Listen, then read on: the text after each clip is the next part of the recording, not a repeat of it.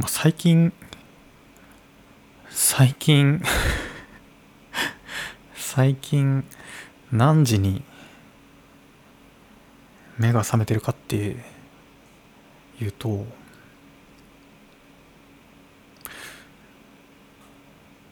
朝の4時とかあと今日はなんか3時ぐらいにもう目が覚めて目が覚めてそれで、まあ、ベッドの横に置いた iPhone 眺めてたら、まあ、もう眠れないのでもう起きるかみたいな感じで起きて起きてるんですね。何時に寝てんのかっていうと、まあ、10時とか 11時とかに床について。だから一日その別に寝てない自慢をしたいわけではないんですけど 45時間しか、まあ、眠れない。目が覚めちゃうんですよね。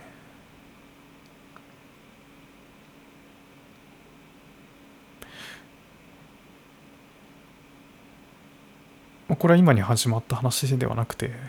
その去年もまあ、異常に朝早く起きて川に行ったりとか散歩に行ったりとかそういうことしてた。もしかしたら体内時計が夏場は4時起きでしょみたいな感じに覚えちゃってるかもしれないというかなんか一人で時差ボケやってるみたいな感じ？で日中が異常な眠気が 襲って襲ってくるからだから生活に日常生活に支障が出てるんですけど。みたいなことをインターネットに 書いてたらあの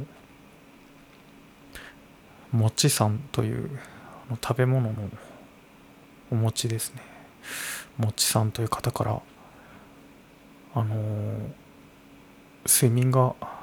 ちょっと悪いようだったらカフェインとかエナジードリンクとか飲むのやめるだけでもかなり改善することがありますよっていうお便りをいただきまして丁寧なお便りを。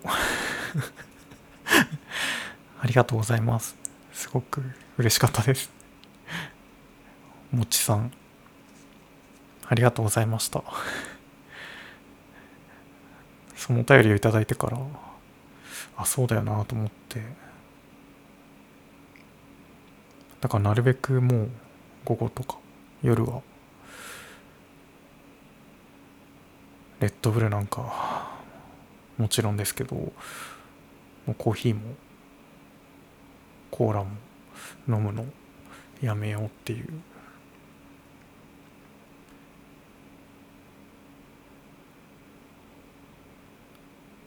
とこなんですけど。朝4時とかに起きて何してんのかっていうと、まあ、朝が来るのを待ってるんですね。うちの会社フレックスタイムでその1日8時間働くですけどまあその1ヶ月20日間として営業日がですね8時間1日8時間かける20日分の時間数を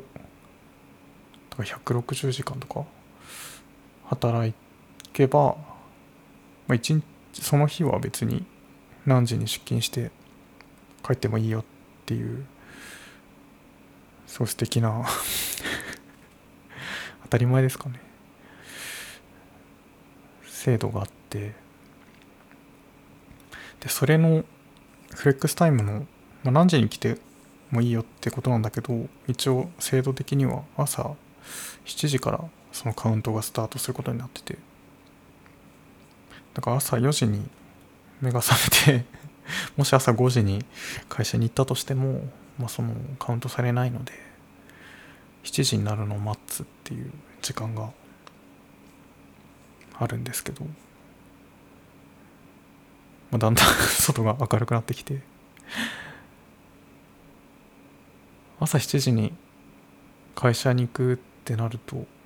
朝6時ぐらいに出るわけなんですけど。もうだいぶその頃には暑いですね。外の気温が28度とかになってて。さすがにもっと日が昇るよりはだいぶ和らいまだいい時間帯なのかもしれないんですけど。暑いですよね最近。なんか梅雨が早く明けたと思ったらまた梅雨がやってきておいみたいな聞いてないよみたいな感じだったから。知らない間にまた夏が始まってもう7月も終わりますけど。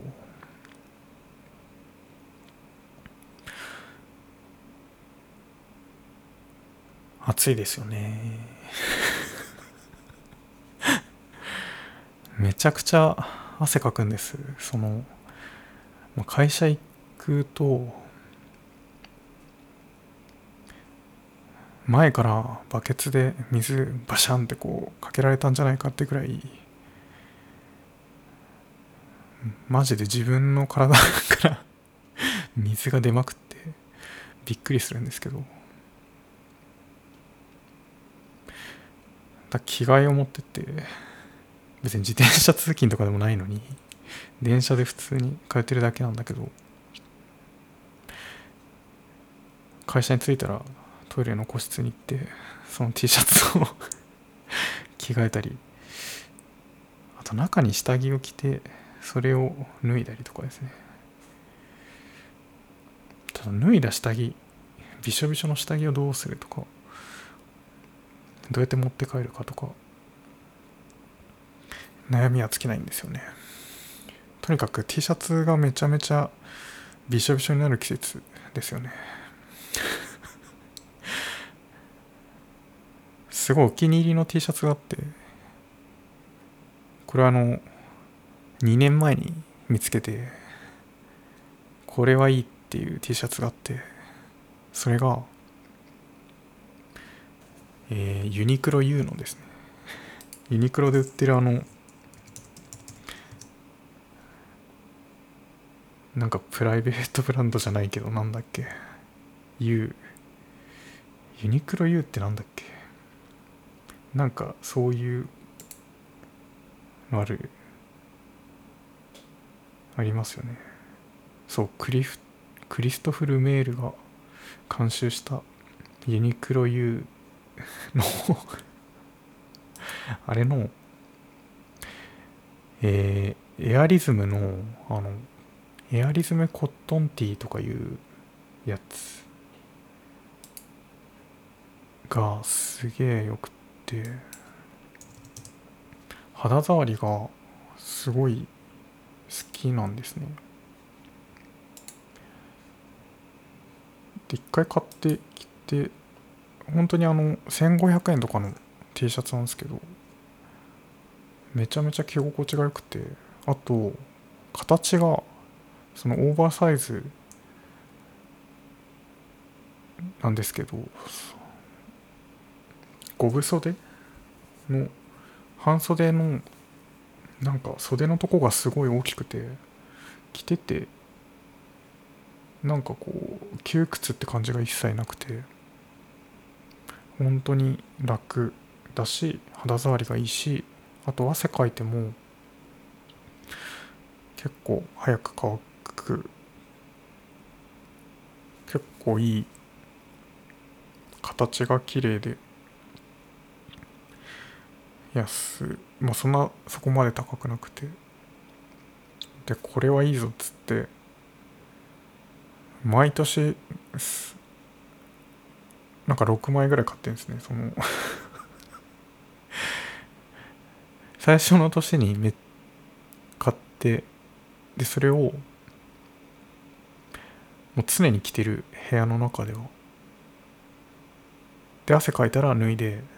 また同じ T シャツをユニクロ U の T シャツを着るみたいな同じ黒の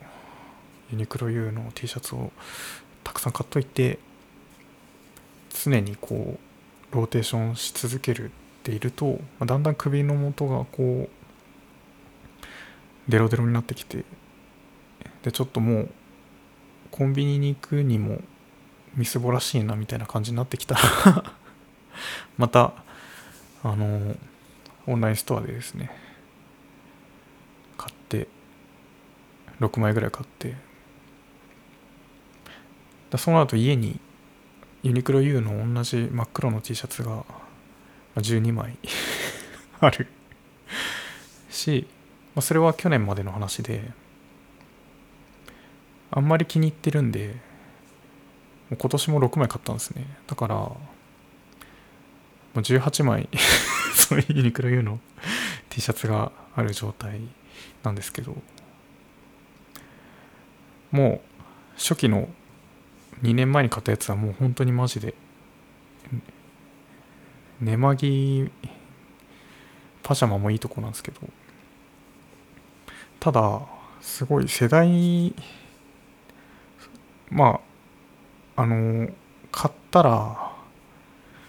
何の話してんですかね？ずっと。ユニクロ U の全く同じ T シャツを十何枚買ってると選択した時にどれがこれ、まあ、初代2代目3代目っていうのがこう入り混じってる時にこれ2代目だっけ？3代目だっけ？みたいな、まあ、初代はもう本当にマジでやばいから、まあ、初代だなっていうのは分かるんですけど。っていうその世代の管理が課題だったんですね。あの解決方法を見つけたんです。その思いついたのがそのマジックでそのユニクロ U のタグがその首のとこにあるんですけど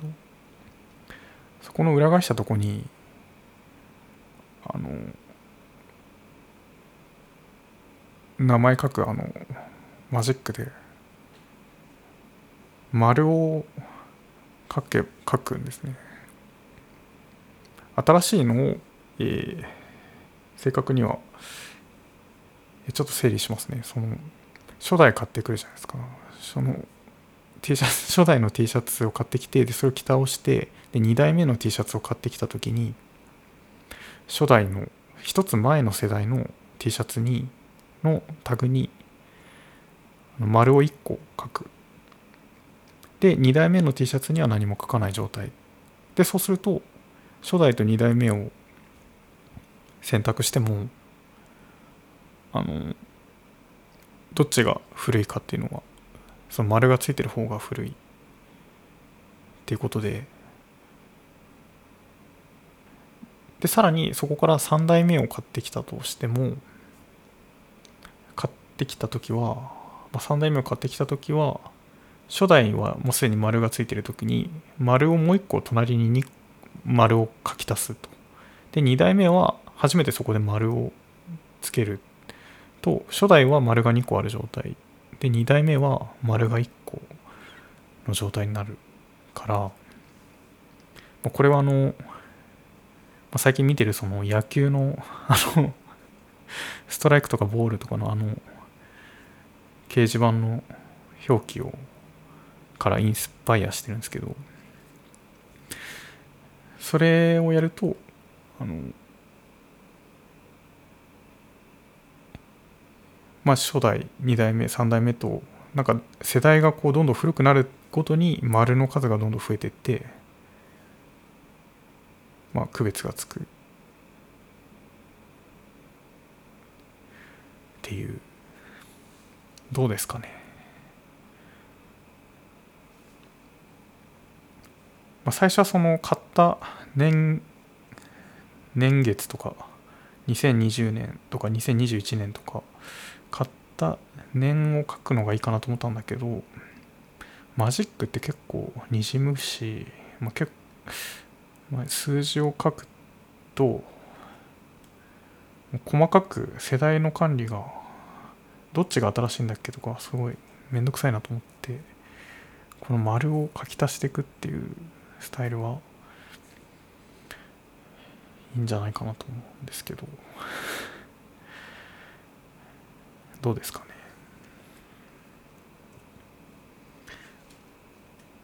そんな同じ T シャツばっかり買うなよっていう。何の話してるんだろう。死ぬほどどうでもいい話をちょっともう15分してますけど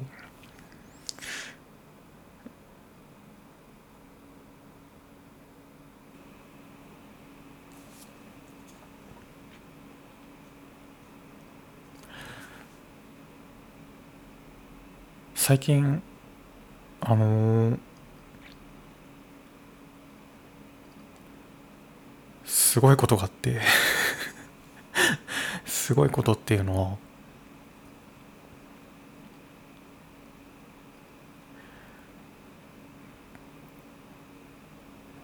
すごいことっていうのはですねあの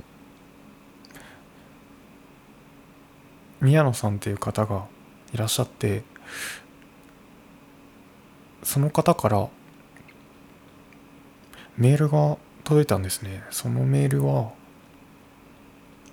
僕が書いた「まあ、干渉剤」っていうタイトルの詩があって以前このポッドキャストで自分で書いた詩を自分で 朗読したりですね。もしした。詩っていうか まあ誰かに説明するときに何て言ったらいいか分かんないから便宜上詩と呼んでるんですけど何か言葉を羅列した テキストというか自分が考えてることを感じたことをすごい断片的に編集した小さなテキストがあってそれを僕の自分のウェブサイトとかにも載せてるんですけどそれを宮野さんが宮野さんもご自身でポッドキャストをされていてあの宮野の耳かっぽじリストっていうかわいいタイトルの宮野さんそのポッドキャストは宮野さんが僕みたいにですねあのストロングスタイルで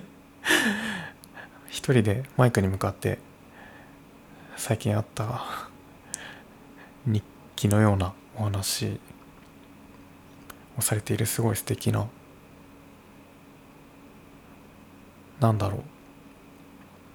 パーソナリティが非常に伝わってくるとっても素敵なポッドキャストをされててでその中で干渉剤っていう詩を朗読していいですか？っていうご連絡をいただいていてそんなことが あるんだっていうのはもうこの干渉剤って詩を書いた背景はあの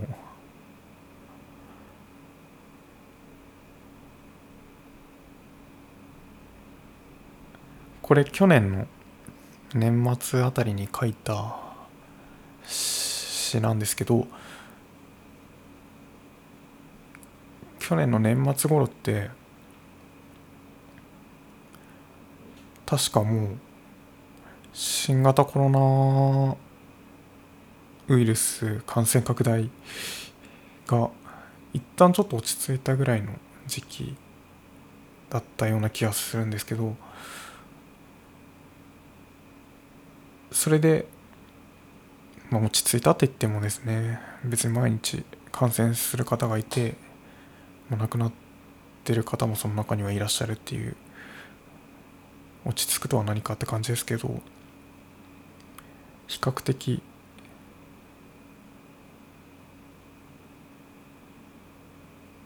まあ落ち着いてきたのでなんか結構世の中の雰囲気がコロナ禍に入る前の状況にちょっとだんだん戻していこうかみたいな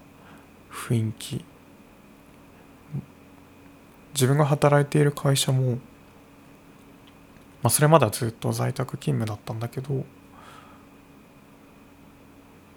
まあ、週のうち何日かは出社して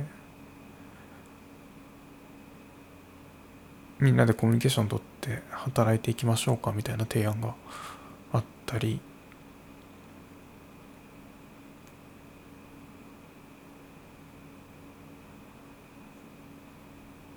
結構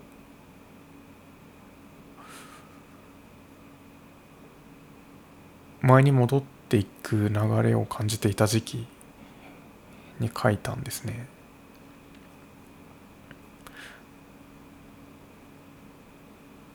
でそれすごいこれを話すのは難しい。すごい難しい。なんだろう。えー、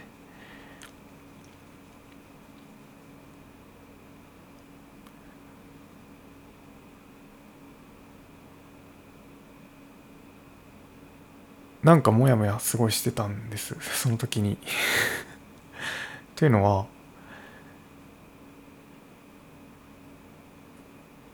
まあ、この最近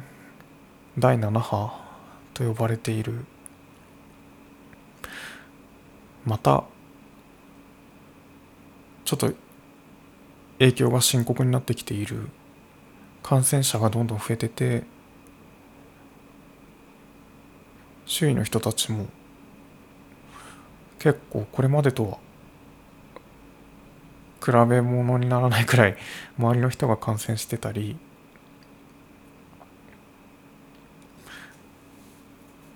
みたいな様子を見てるわけなんですけど。でも行動制限は しなくてそれぞれ経済を回しながらこう自分の命は自分で守っていきましょうみたいな。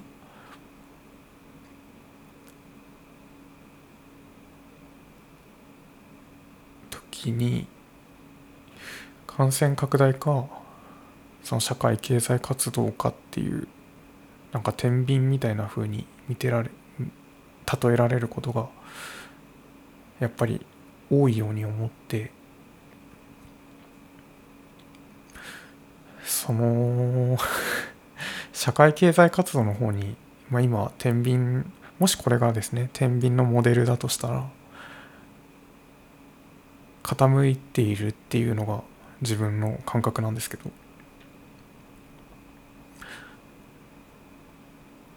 でも本来は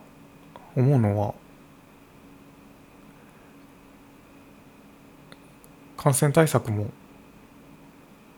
社会経済活動も両立できる方法があるんじゃないかと思うんだけどそのなんか対立みたいに語られて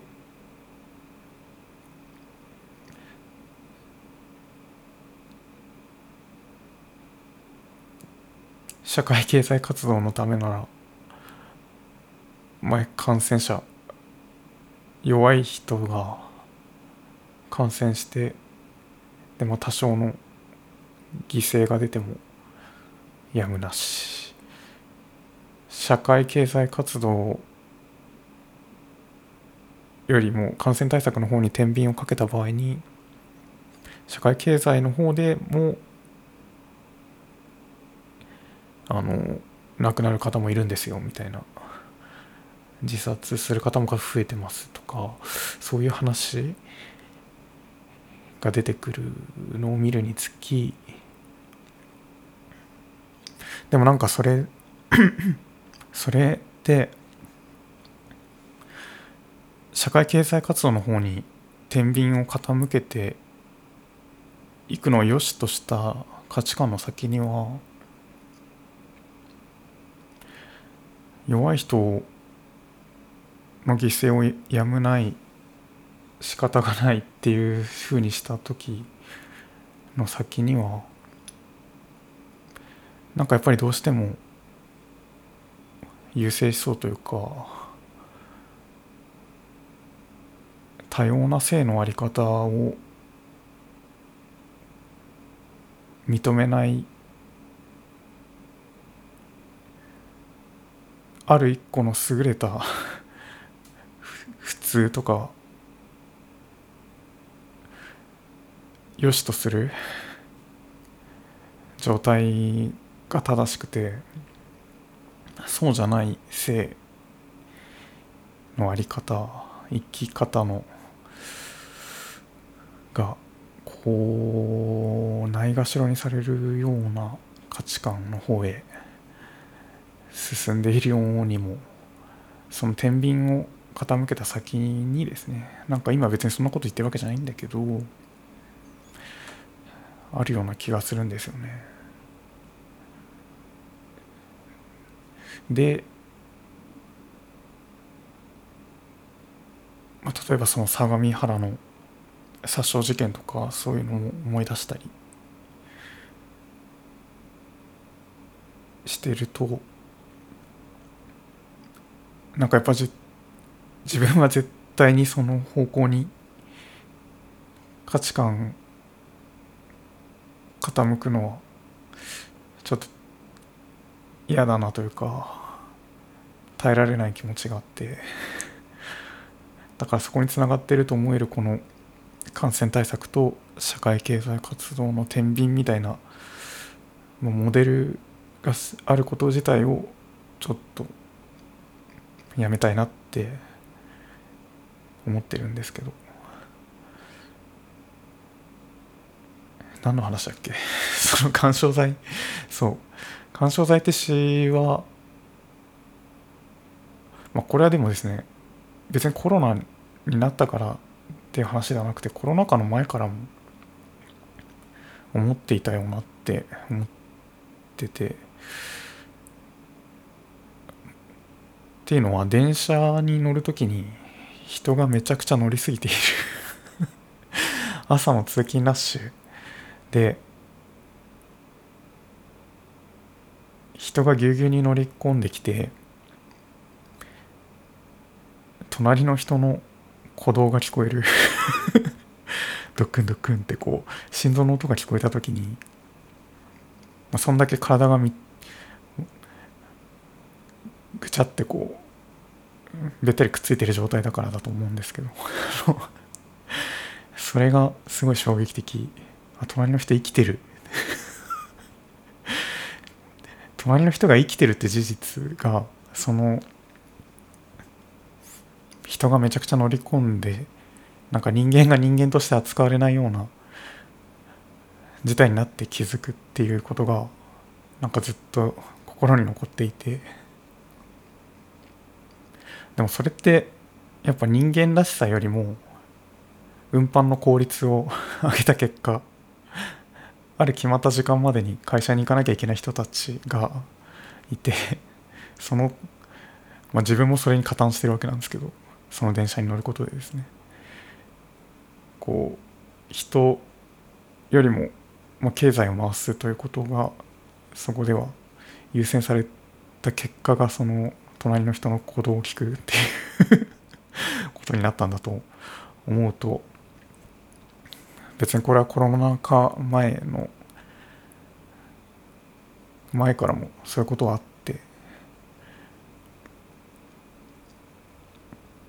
でそういう時にまあアマゾンとか で通販で物を頼む時に段ボール開けたら空気が入ったビニール袋とか、まあ、最近はくしゃくしゃになった紙がこう緩衝材として入ってるわけなんですけどそれを見た時になんか電車に乗ってる自分の姿 自分たちの姿を思い出したりしてそれで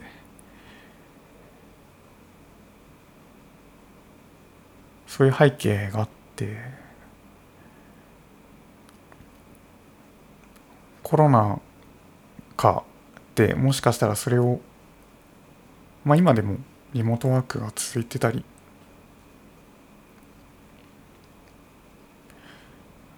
それによって社会が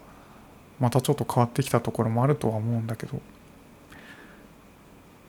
ただ一旦前に戻そうかみたいな流れがその去年の末とかにあった時にちょっとすごく強烈な違和感。そして今も第7波の中自分もすごく感染したくないなって思いながらもこう会社に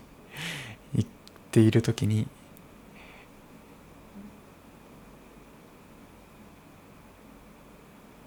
まあそんな人いっぱいいると思うんだけど。なんかすごくモヤモヤを感じていたんですね。すいません長くなっちゃったんですけど。そんな干渉剤っていう詩はでも自分でも中でもなんかこの詩を書くって詩を書くって、まあ、別に詩に書かれたことを100%そういうふうに思っているというわけではなく その一回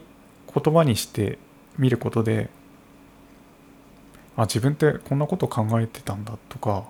いや書いては見たもののそうでもないよなって思ったりっていうなんかこうモヤモヤしたことを一旦形にして俯瞰することによってなんかこう冷静になれたりそう思ったりそう思ったかもしれない自分の姿を観察できるようなそのことでもっと世界に対してどう感じてるのかっていうことの解像度を上げていけるような感覚があってだから僕にとって詩と便宜上読んでいるものを書くとか朗読したりすることはすごく大切な行為だと思っててもちろんそれをなんかモヤモヤしたことを伏線として表現活動にすることで回収できるというか消化消化は登るに花と書く水が沸騰して こう蒸発していくような感じでこのモヤモヤが蒸発していくっていうのをなんか表現活動によってできるような気もしたりしてそれが自分にとってこの気持ちを解消する方法としてすごくいいと思ってるんですね。つまりすごく超個人的な テキストだしまたそれを朗読するというのも自分のためにほぼやっているようなところがあってそれを聞く人の姿みたいなのは全くなかったわけなんですけどそんな時になんか宮野さんが宮野の耳かっぽじリストぜひちょっとすいませんあのこのポッドキャストの概要欄というかデスクリプションのとこにもぜひリンクさせていただきたいなと思うんですけどもしよかったら聞いていただけるといいなと思うんですがすいません勝手に宮野さん。宮野さんに何の確認も取らず。ご紹介して嫌だったらすみません。でもすごくその宮野さんのポッドキャストの中で読み上げられた自分の詩を聞いた時にまずめちゃくちゃびっくりしたんですね。その極めて個人的なものが他の人の体から出てきた時に まあすごく聞き覚えのある言葉なんだけどでも確実にそれはなんか宮野さんの言葉になっていてそれは読み上げ方とか宮野さんはそのポッドキャストの中で、まあ、うまく読めないとか何度も練習していただいて すいません。その一番いいテイクをでもそれでも全然まだまだうまく読めなかったんですみたいなことをおっしゃってたんですけどうまいも下手も ないというか本当に宮野さんの言葉になっているなと思って自分の言葉が誰かの言葉になったっていうことがすごく驚いたしこれはすごいことだと 思ったんです。あのももちろん読み方もとってもすごい素敵だったんですけどいいとか悪いとかいう軸ではなくてなんか伝わったということがすごく実感できたというかこのモヤモヤがもしかしたら共有できたかもしれなかった。っていうこととか。宮野さん自身もその新型コロナに関するお仕事をされている時にすごく似た気持ちを感じてらっしゃったっていうところだったり、まあ、それによって何かもしかしたら自分のテキストが役に立てたことも一瞬でもあったのかなと思ったりしたっていうのが何か表現をするっていうことにへのめちゃめちゃななんか希望があると思ったんです。すごく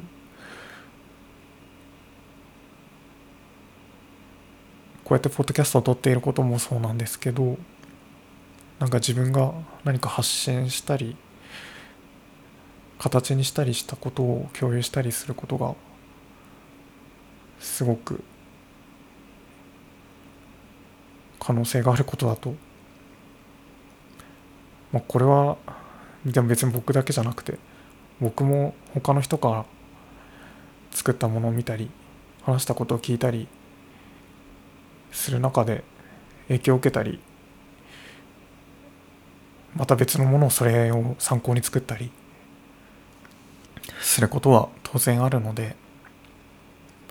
すごくわかるんですけどそうやって相互に影響し合った上で社会ってネットワーク 作られてこう形作られているんだっていうことはなんか頭の中では分かっていたことなんだけど。改めてそれを強く実感できた。こんなことあるんだっていう。何かした時にはリアクションが必ずあるんだ。っ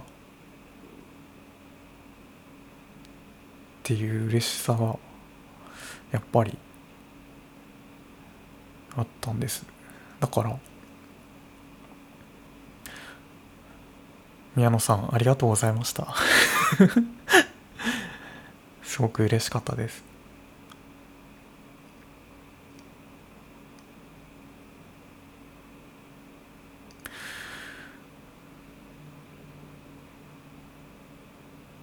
まあ、冒頭で あのもっちさんという方にもリアクションいただいたりですね。あとすいませんここではご紹介してないけどメールをくれたり DM くれたりですね。なんかリアクションいただけるときにすごくやっぱりこういうなんか世界の形というかネットワークの形相互に影響し合っているもの。それは本当に感染対策か経済社会活動かみたいなめちゃめちゃ雑な解像度の低いモデルではなくてもっと非常に複雑でしかもとても豊かな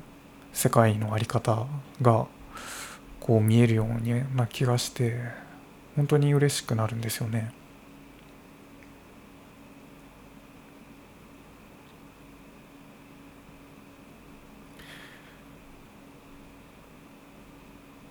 本当に。本当本当さ。本当さ。ああ。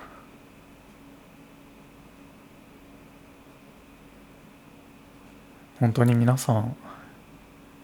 お元気で あのご安全にというか、まあ、すでにかかって大変な思いされている方もすいませんインターネット越しにですけど。伺ったり。僕ができるのはですねハテナスターをつけたりとか。あとは大丈夫かなって思いながらポッドキャスト聞いたり。ツイート読んだりとかそういうことしかできなかったりするんですけど。それが伝わってるかどうかはちょっと分かんないんだけど。いつでもいろんな人のことを心配したり心配されたりしながらこの豊かな世界を何か自分も関わっていきたいなってすごく思う昨今。多様な性の在り方生き方を肯定したいという気持ち。ありがとうございました。